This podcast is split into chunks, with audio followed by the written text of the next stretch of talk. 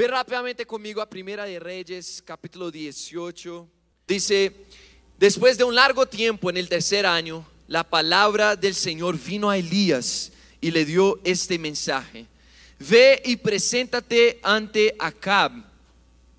Estamos en el verso primero de Primera de Reyes, capítulo 18, ¿sí? Después de un largo tiempo, en el tercer año, la palabra del Señor vino a Elías y le dio este mensaje. Ve y preséntate ante el rey Acab, que voy a enviar lluvia sobre la tierra. Así que Elías se puso en camino para presentarse ante Acab. En Samaria había mucha hambre. ¿Cuánta hambre? ¿Cuánta hambre? Mucha hambre.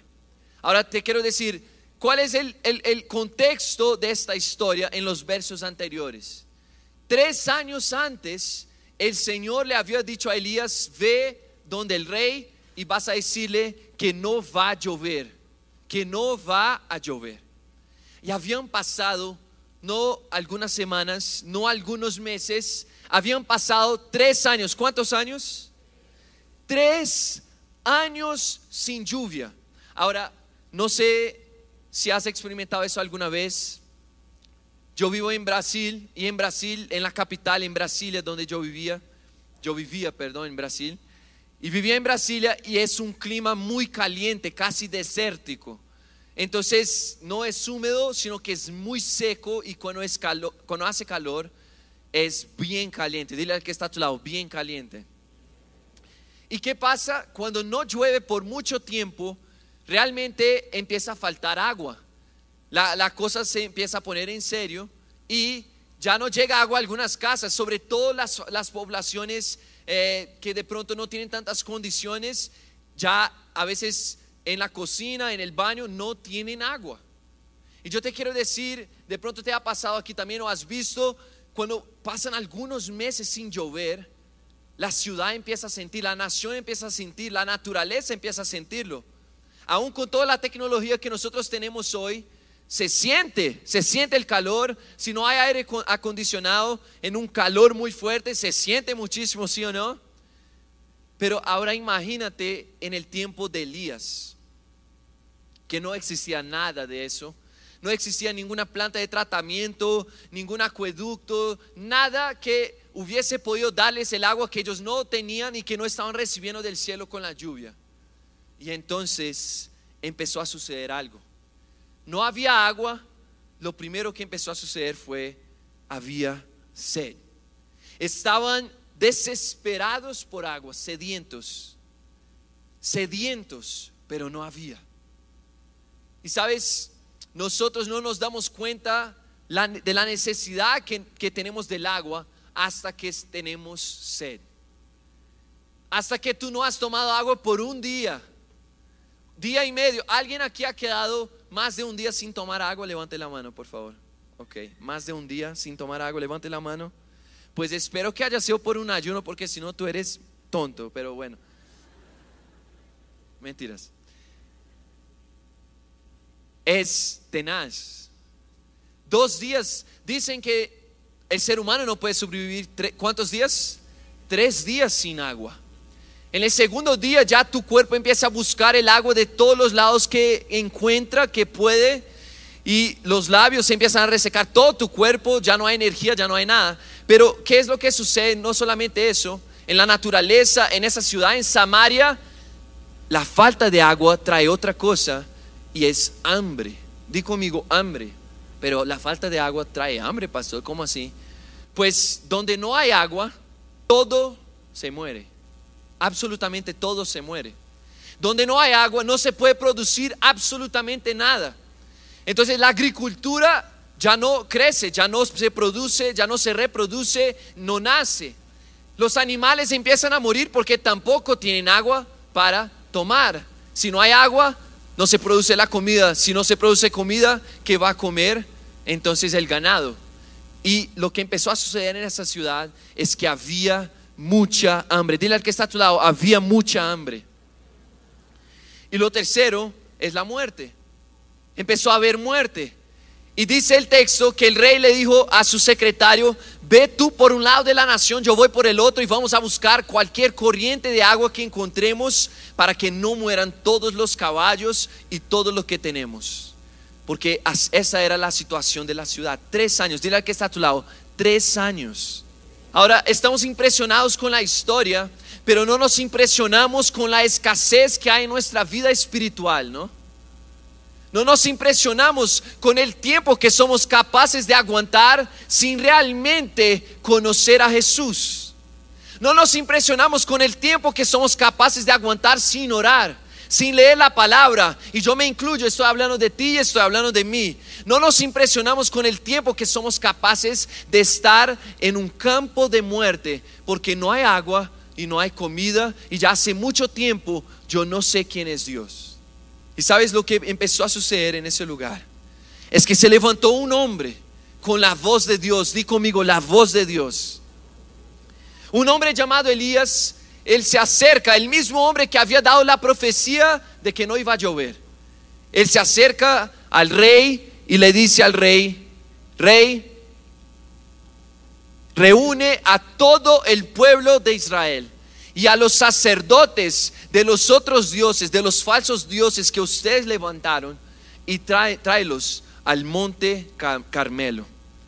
Y dice, y cuando lo vio le preguntó, el rey lo vio y dice, ¿eres tú el que le está creando problemas a Israel? No soy yo el que le está creando problemas a Israel, respondió Elías, verso 18.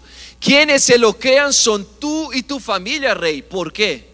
Porque han abandonado las palabras del Señor y se han ido tras los ídolos, los otros dioses. Ahora convoca de todas partes a todo el pueblo de Israel para que se reúna conmigo en el monte Carmelo con los 450 profetas de Baal y los 400 profetas de la diosa Aserá que se sientan a la mesa de tu esposa Jezabel.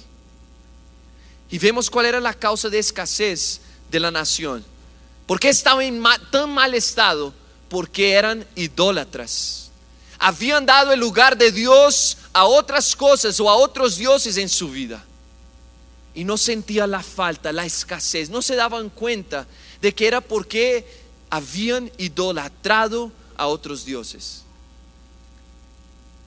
Y sabes, en este momento se presenta el pueblo en el monte y Elías tiene un mensaje para el pueblo de Dios. Dios levanta un hombre con un mensaje para esa generación. Un mensaje que el pueblo necesitaba escuchar en aquel momento y es básicamente es el mensaje, léelo conmigo, versos 20 a 21. Acab convocó en el monte Carmelo a todos los israelitas y a los profetas, a los falsos profetas. Elías se presentó ante el pueblo y dijo, ¿hasta cuándo van a seguir indecisos? Si el Dios verdadero es el Señor, deben seguirlo, pero si es Baal, síganlo a él. El pueblo no dijo una sola palabra. El pueblo no dijo una sola palabra. Sabes, hay, niveles diferentes de cuando tú dices exactamente lo que alguien necesita escuchar. El primer nivel es cuando, bueno, fue, fue bueno, de pronto no dijiste todo, faltó un pedacito y la persona dice, bueno, es verdad, es verdad. Pero cuando tú das exactamente en el blanco, la persona queda en silencio porque no sabe qué responder. Y dice que el pueblo no dijo ninguna palabra, porque ahora eran conscientes de su pecado. Eran conscientes de lo que de que no había solo una escasez en la nación, había una escasez interna en el interior de cada uno de ellos porque se habían ido tras otros dioses, falsos dioses y habían idolatrado y habían abandonado al Dios de Israel. Yo cogí otras traducciones de ese mismo texto para que nos ayude a entender. Y ellas dicen, hay, una traducción que dice, ¿hasta cuándo vacilaréis vosotros entre dos pensamientos? Eh, otra traducción dice, ¿hasta cuándo van a estar titubeando entre dos sentimientos diferentes? ¿Hasta cuándo seguirán indecisos, titubeando entre dos opiniones? Si crees que Dios es Dios, sigue a Dios. Pero si tú crees que Dios no es Dios y otra cosa es Dios en tu vida, entonces sigue lo que tú amas y lo que tú adoras. Pero si Dios es Dios, entonces tienes que ser pueblo de Dios. ¿Hasta cuándo? La traducción original a veces dicen que se, más se acerca hasta, hasta cuándo van a estar cojeando entre dos pensamientos. O la palabra que se usa en el idioma original habla de dos muletas. Tienes dos muletas y estás cojeando. ¿Hasta cuándo? Decídete, toma una decisión, cuál vas a usar y ya. Si tú crees que esa es la correcta, ve por este camino. Si tú crees que ese es el correcto, ve por este camino. Pero el problema del pueblo de Dios es que nosotros no queremos ser agradables solo al Señor, queremos ser agradables a todos. Queremos ser amados por todos. Queremos tener lo mejor de todo, de Dios y del mundo. Queremos, queremos absolutamente todo de todos en todo el tiempo. Y te digo, no se lo puede tener. No lo puedes tener. Si Dios es Dios, entrega tu vida por el Señor como Él entregó la de Él. Como Jesús entregó su vida en el Calvario y entonces vive para el Señor. Elías tenía un mensaje para su generación. Y en ese momento Elías añade algo. Y aquí yo quiero empezar, tenemos poco tiempo, pero quiero sembrar algo en tu corazón hoy. Escucha esas palabras. Elías dice, porque yo soy el único, verso 22, soy el único que ha quedado de los profetas del Señor. En cambio, Baal cuenta con 450 profetas. Tráiganos los dos bueyes, que escojan ellos uno lo descuarticen y pongan los pedazos sobre la leña, pero sin prenderle fuego. Yo prepararé el otro buey y lo pondré sobre la leña, pero tampoco le prenderé fuego. Entonces invocarán ellos el nombre de su Dios y yo invocaré el nombre del Señor. El que responda con fuego, ese es el Dios verdadero. El que responda como. Y dice, y todo el pueblo estuvo de acuerdo. A veces necesitamos tener más esa mentalidad de Elías. ¿Sabes cuál era? Yo solo quedé. Solo quedé yo. Imagínate, piensa conmigo por un momento. Imaginemos un escenario, un, el escenario que más le encanta a esa generación. Todas las películas son sobre eso. Es un escenario apocalíptico, ¿verdad? Solo se hace películas ahora de zombies, de todo eso. ¿Sí o no? ¿Es verdad? Piensa conmigo, estamos en un escenario apocalíptico. Y básicamente esa es la premisa. Tú conoces a Dios y sabes que Dios es real y Dios te habla, pero tú eres el último. Y Dios le está diciendo a todo el mundo, hey, vayan a tal lugar, se van a salvar, pero tú eres el único mensajero, el último, el único que sobrevivió. Y le está diciendo a la gente, a los pocos que quedan vivos todavía, le está diciendo, hey, vamos, tenemos que ir a ese lado. Eres el único, solo quedé yo, solo yo puedo escuchar. Nos serviría tener esa mentalidad en nuestras universidades, en nuestros colegios, en Bogotá, en Colombia. Pensar que si nadie más habla, solo quedé yo, solo yo puedo hablar y si yo no hablo, todo el mundo va a morir. Todo el mundo va a perecer.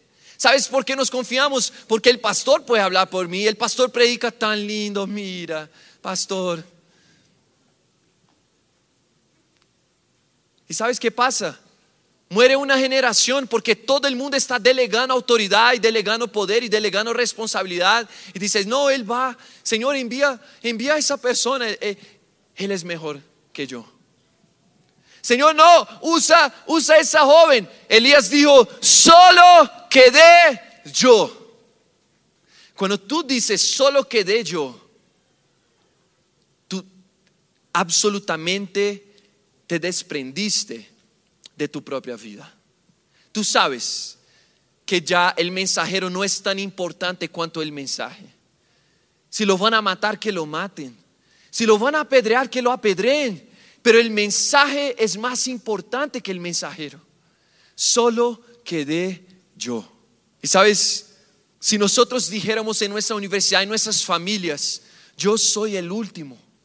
Nadie más ha entendido, nadie más ha escuchado. Si tú dijeras, solo quedé yo aquí en esta clase, en, esta, en, en este lugar donde yo estoy, el Señor te usaría. Y el Señor probaría que está contigo con fuego desde el cielo. Pero porque tú no asumes tu llamado, el Señor no ha podido mostrarse ante los demás. Yo te quiero decir, Elías sabía que si no levantaba su voz, todo el pueblo de Israel perecía. En el verso 28 dice, comenzaron entonces a gritar los sacerdotes falsos. Comenzaron a gritar más fuerte y como era su costumbre, se cortaron con cuchillos y dagas hasta quedar bañados en sangre.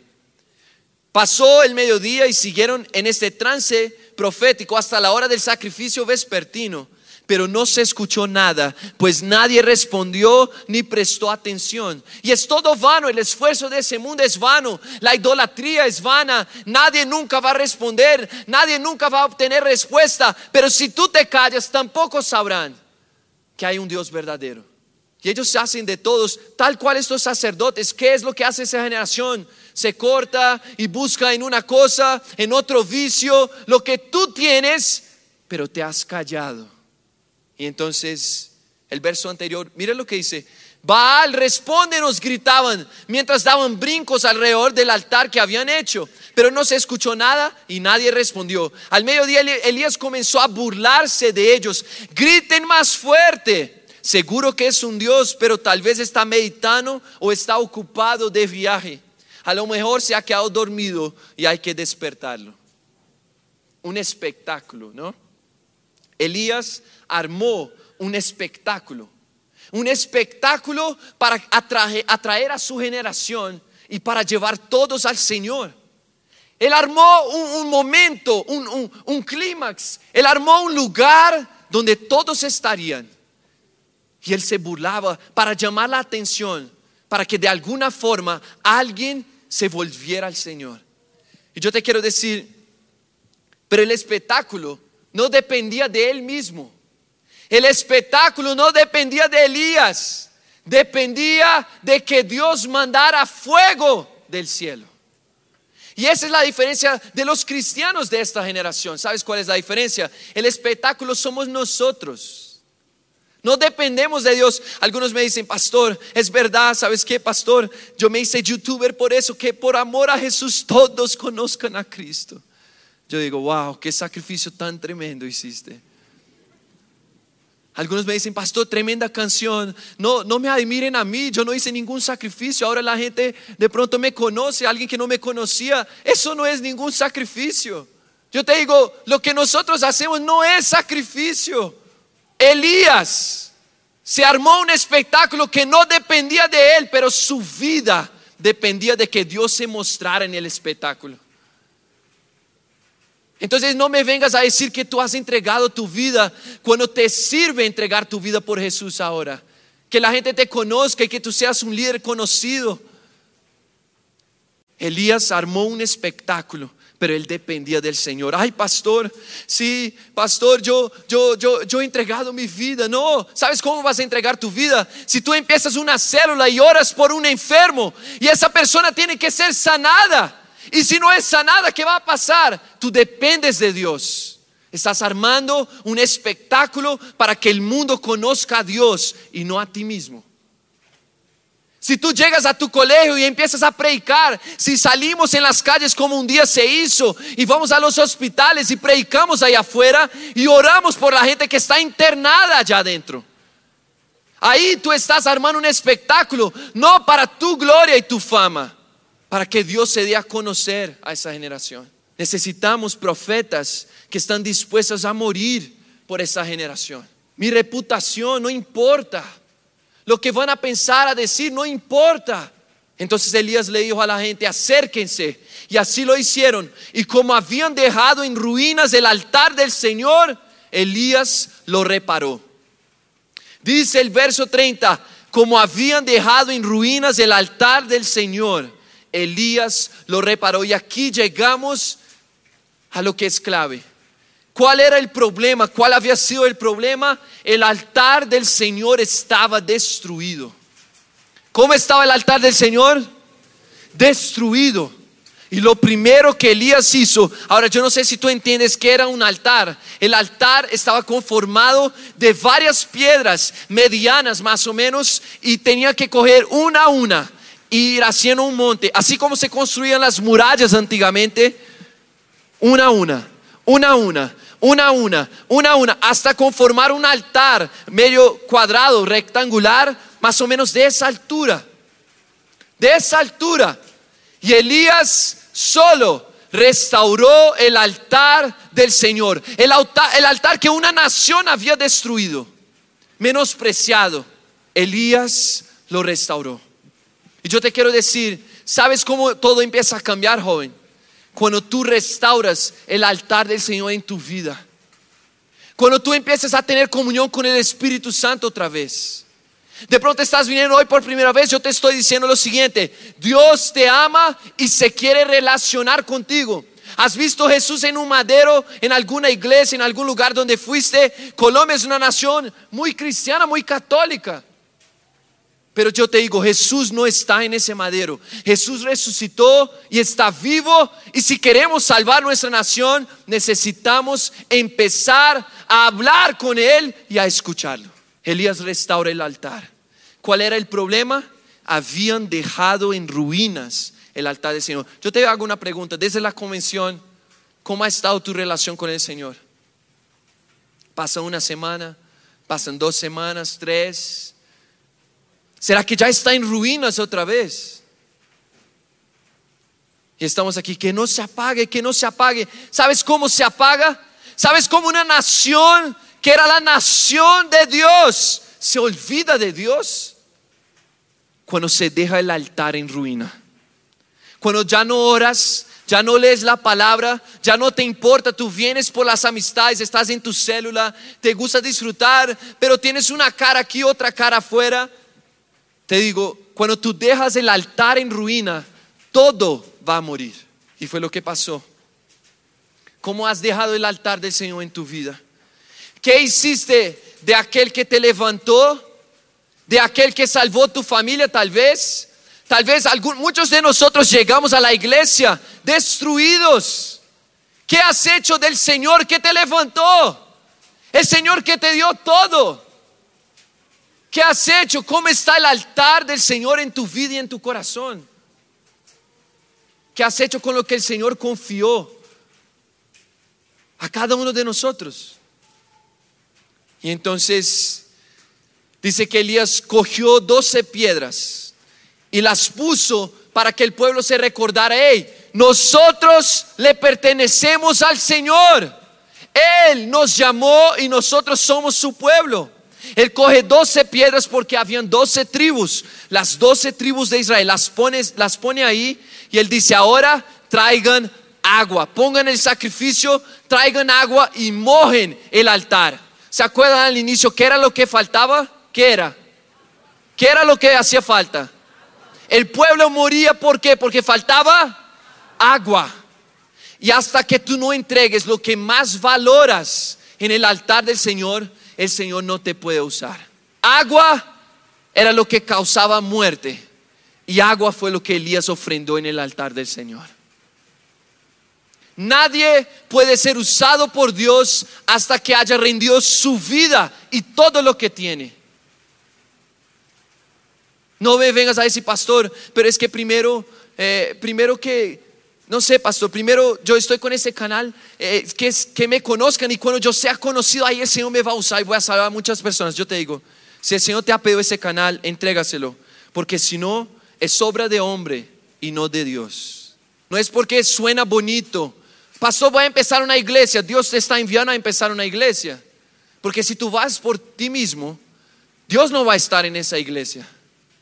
No importa que tenga nombre de iglesia, que tenga nombre de bonito, que tenga nombre de espiritual.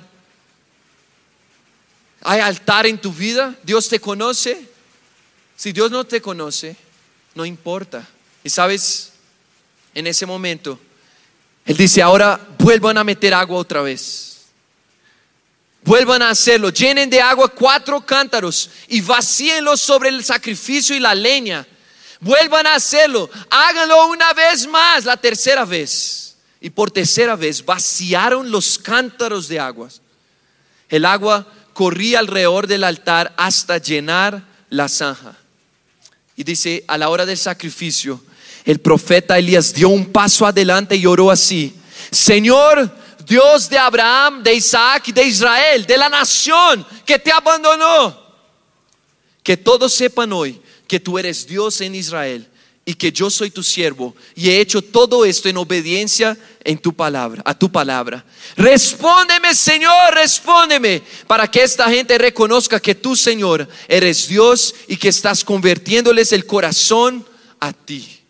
¿Por qué? ¿Cuál era la motivación de Elías? Respóndeme, Señor, por favor. ¿Por qué? Para que sepan que yo fui enviado por ti. Él temía por su vida, temía, pero no fue, el, miedo no fue suficiente para hacerlo no obedecer al Señor. Él era hombre, temía por su vida. Responde para que sepan que tú me enviaste. Y en segundo lugar, pon, atención, Señor, para que sepan que eres Dios y que estás convirtiendo el corazón de ellos otra vez a ti. Que sepan que tú me enviaste porque los amas. Y sabes, yo te digo, si tú obedeces al Señor y vas, tus amigos conocerán que por qué un loco viene a hablarme de Jesús y que Jesús está vivo y que Jesús existe. Por amor, por amor, por amor. Porque es más fácil no decir nada. Dejarte en tu vida. Sigue haciendo lo que te gusta. Sigue buscando en las vanas pasiones de ese mundo lo que nunca vas a encontrar en las vanas pasiones de este mundo. Acaba con tu vida. Haz lo que tú quieras. Busca el siguiente vicio que tú quieres. Busca, destruye tu familia y tu matrimonio, tus hijos. E, ese es nuestro amor, ese es nuestro amor para con esa generación, es no decir nada. Yo no creo que ese sea el amor. Ese seguramente no es el amor de Jesús. Porque Jesús es la palabra de Dios. Él es, Dios decidió hablar algo, decir algo, hacer algo y Jesús es el verbo de Dios.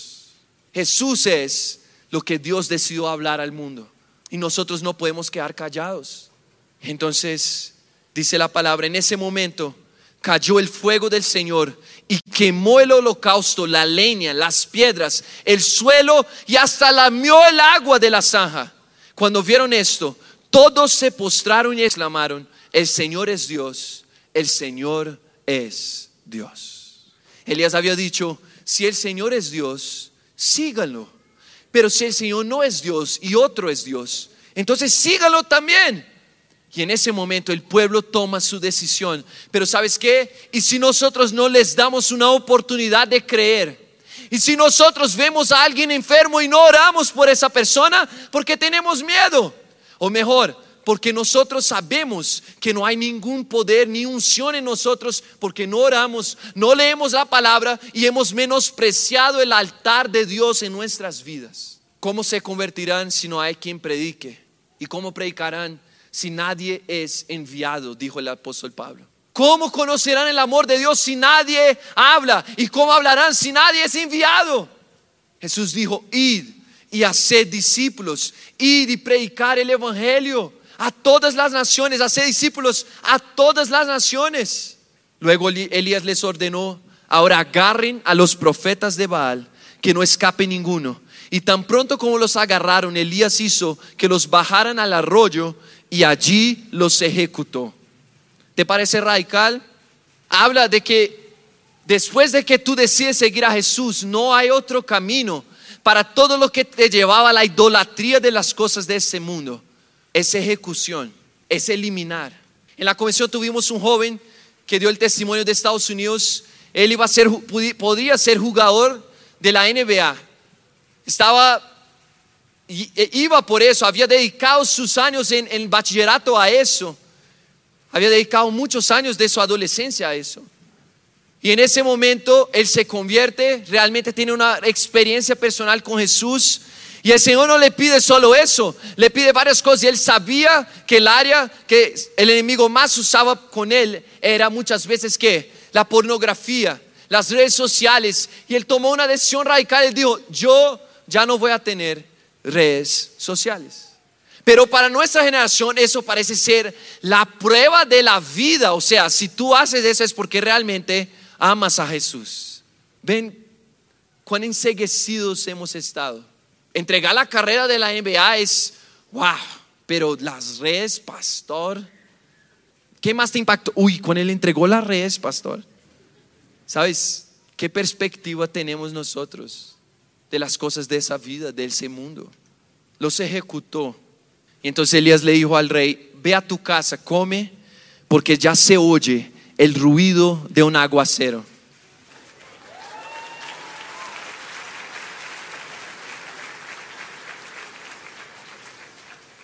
Yo no miré la previsión de lluvia hoy, se los aseguro.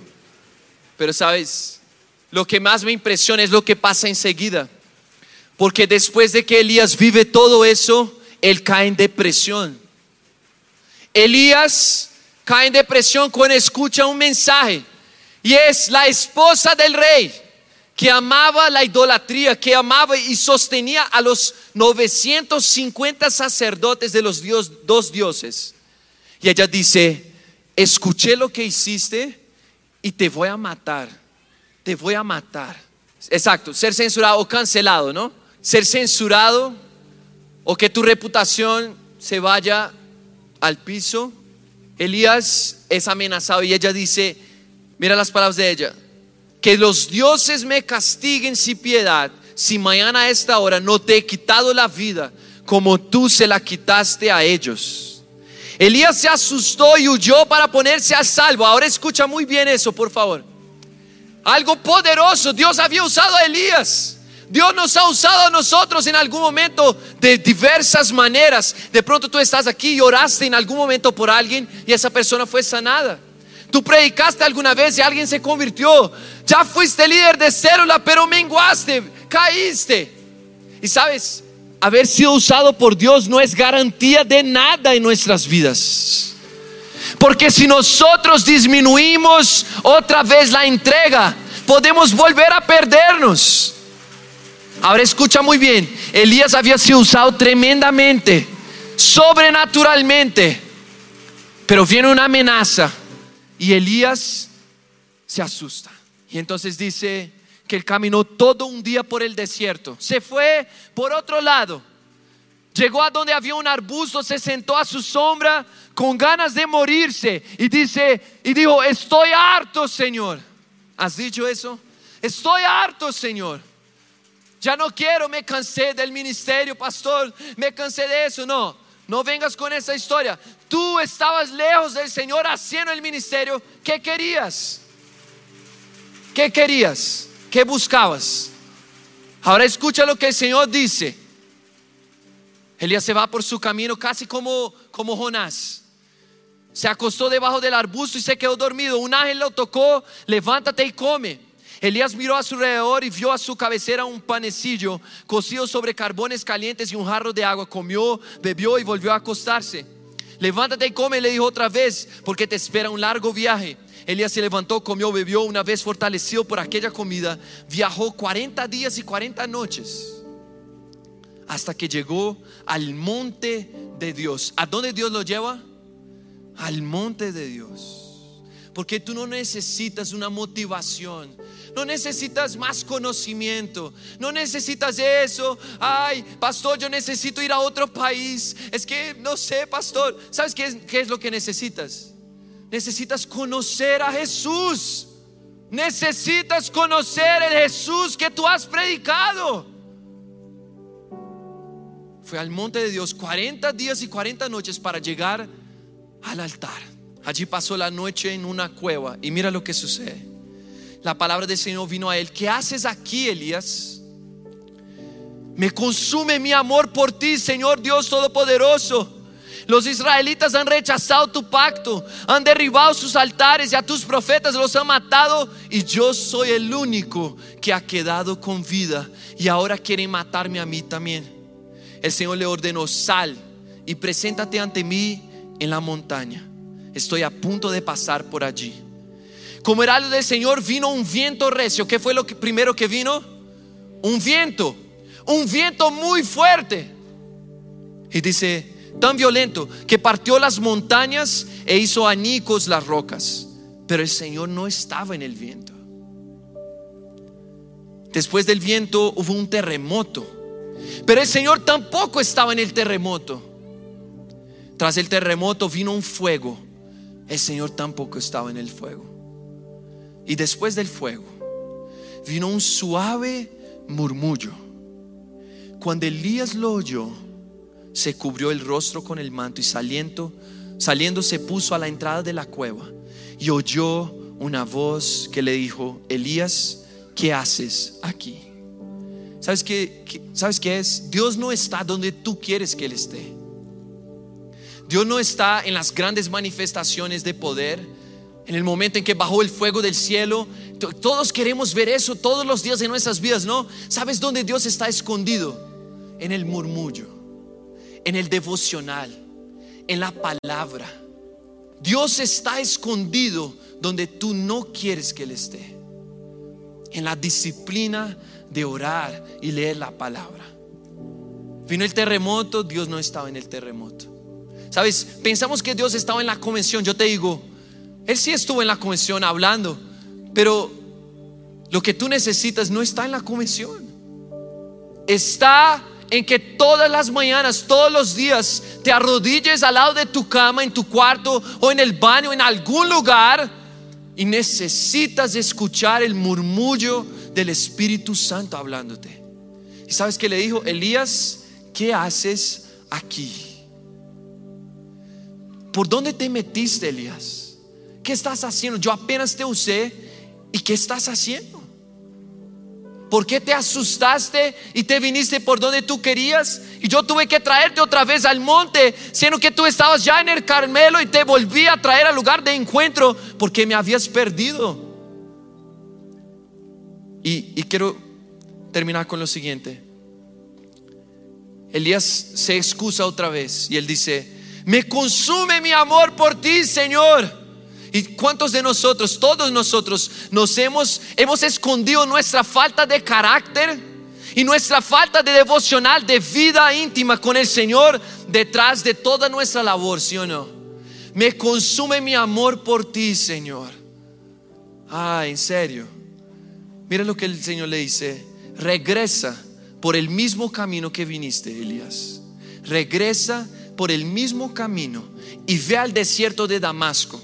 Cuando llegues allá, unge a Hazael como rey de Siria, a Jehú, hijo de Nimsi, como rey de Israel, y unge también a Eliseo, hijo de Safat de Abel Meholá, para que te suceda como profeta. Sin embargo, quiero que sepas, Elías, ¿qué, ¿qué, le había dicho Elías al Señor? Señor, yo soy Él. Yo soy Él. Último.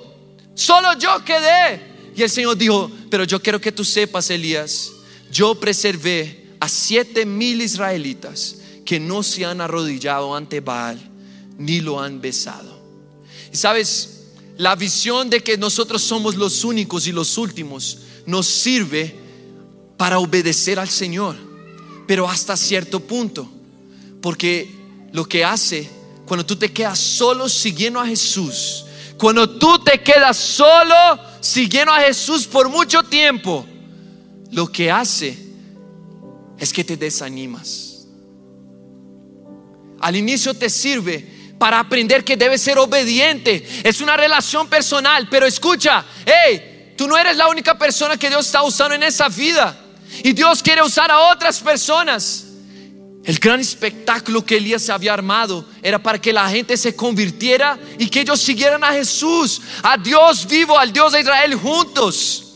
¿Y cuál es la instrucción que Dios le da a Elías? Elías, caíste en esa depresión porque te sientes solo. Tú sientes que tú eres el último, ella te amenazó de muerte y te sientes débil y que vas a morir. Yo te digo, vuelve por el camino de donde viniste. ¿Y cuál es el mandato del Señor?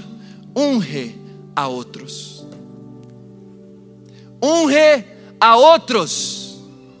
Unge a otros. Porque nunca fue sobre ti. Nunca.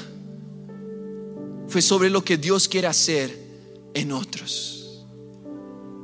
Un día tú fuiste el otro de alguien. Pero no puede detenerse en ti.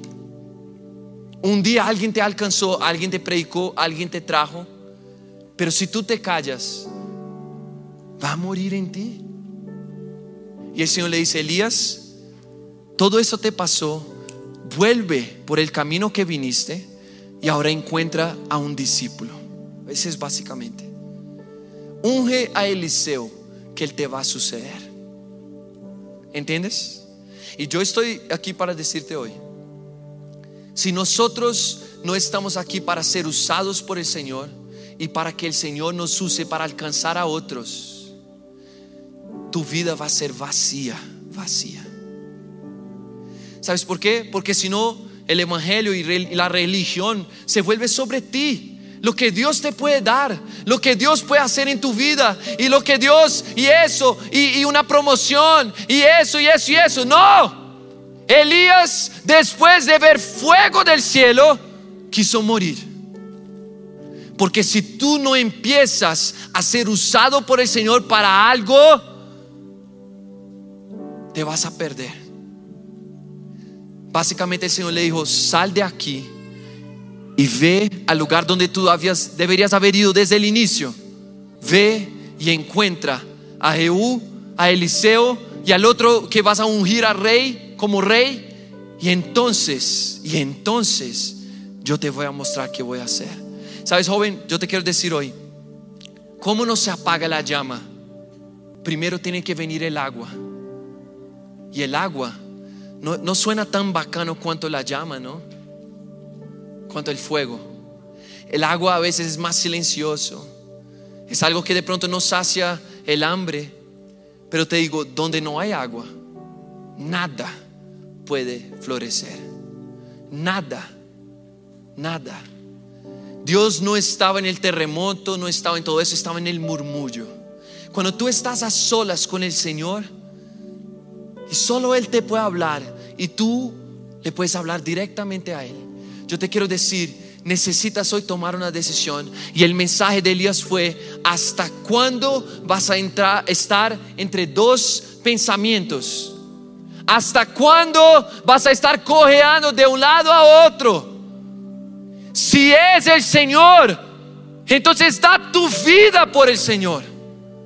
Despierta, no importa qué horas, a la hora que sea, pastor, yo salgo a, las seis. Amigo, despierta a las cinco, despierta a las cuatro y media, hora. En la noche, ¿quieres orar en la noche? Ora en la noche. Pero tú no puedes sobrevivir sin el Señor que te salvó. No puedes, no puedes. No importa cuán grandemente el Señor te haya usado o te va a usar. Yo te estoy avisando. Creo que todos hemos visto a grandes hombres de Dios caer. ¿Por qué caen? Yo no soy mejor que ninguno de ellos. De hecho, yo siempre le digo a mi equipo, hey, otros mejores que nosotros estuvieron aquí antes de nosotros y ya no están. ¿Por qué? ¿Por qué? La vanidad está en el corazón del hombre. Y nosotros necesitamos ir al altar de Dios, al lugar secreto y clamar, Señor, por favor, ayúdame otra vez. Muéstrame cuál es la verdadera vida, Señor. Perdona mis pecados, Señor. Quita el amor por las cosas de ese mundo que hay en mi corazón. Porque yo quiero arder por ti. Yo quiero arder por ti. Y sabes, yo estudié derecho. En el derecho hay un dicho y dice, donde hay humo, hay fuego. Donde hay humo, donde hay humo, hay fuego. Y yo te quiero decir, necesitamos dejar que la gente vea el fuego de nuestra relación con Dios. Pero tú no tienes que hablar. Tú no tienes que hablar. Si tú estás quemando, entonces van a ver. Van a ver y tú no tienes ni siquiera que mostrar. la gente se va a dar cuenta. La gente va a oler algo diferente. Y el Antiguo Testamento dice que el pueblo de Israel se acercaba, ofrecían un sacrificio y subía olor, aroma agradable al Señor. ¿Cuál era, cuál era ese aroma? El aroma del sacrificio quemado. ¿Quieres ser agradable al Señor? Solo hay una manera tienes que morir. Tienes que entregarte completamente. Y el Señor te está diciendo, no para ti mismo, para otros, para otros, para otros. Y sabes, yo quiero hacer una oración de consagración contigo. ¿Por qué? Porque dejamos en ruinas el altar del Señor. El altar que es tu relación con el Señor, mi relación con el Señor. Y el Señor nos quiere levantar, nos quiere usar. Pero Él sabe que si usa a alguien despreparado, ¿qué pasa? Después del gran fuego viene la gran depresión. No queremos vivir eso. Queremos ser usados grandemente por Dios. ¿Cuántos quieren ser usados grandemente por el Señor?